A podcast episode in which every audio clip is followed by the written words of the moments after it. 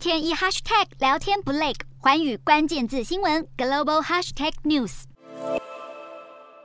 埃及苏伊士运河管理局在四号公布了上个财政年度营收，也就是在埃及财政年度二零二一年七月到今年六月之间，船只通行费收入高达七十亿美元，比前一年度成长超过两成，写下历史最高年度营收纪录。今年四月的船只通行费收入也达到六亿两千九百万美元，是单月最高营收。苏伊士运河连接红海与地中海，贸易量占据全球大约百分之十。在这个财政年期间，大约有十三点二亿公吨的货物通过苏伊士运河。官方在今年两度调涨通行费，为埃及政府带来可观的外汇收入。不过，受乌俄战争的扩散效应影响，埃及也正在饱受通膨之苦。根据官方数据，埃及通膨率在六月年增百分之十五点三，创下了三年新高。三到五月间的外汇存底也下滑了五十五亿美元，来到三百五十五亿美元的水平，让经济承受的压力节节攀高。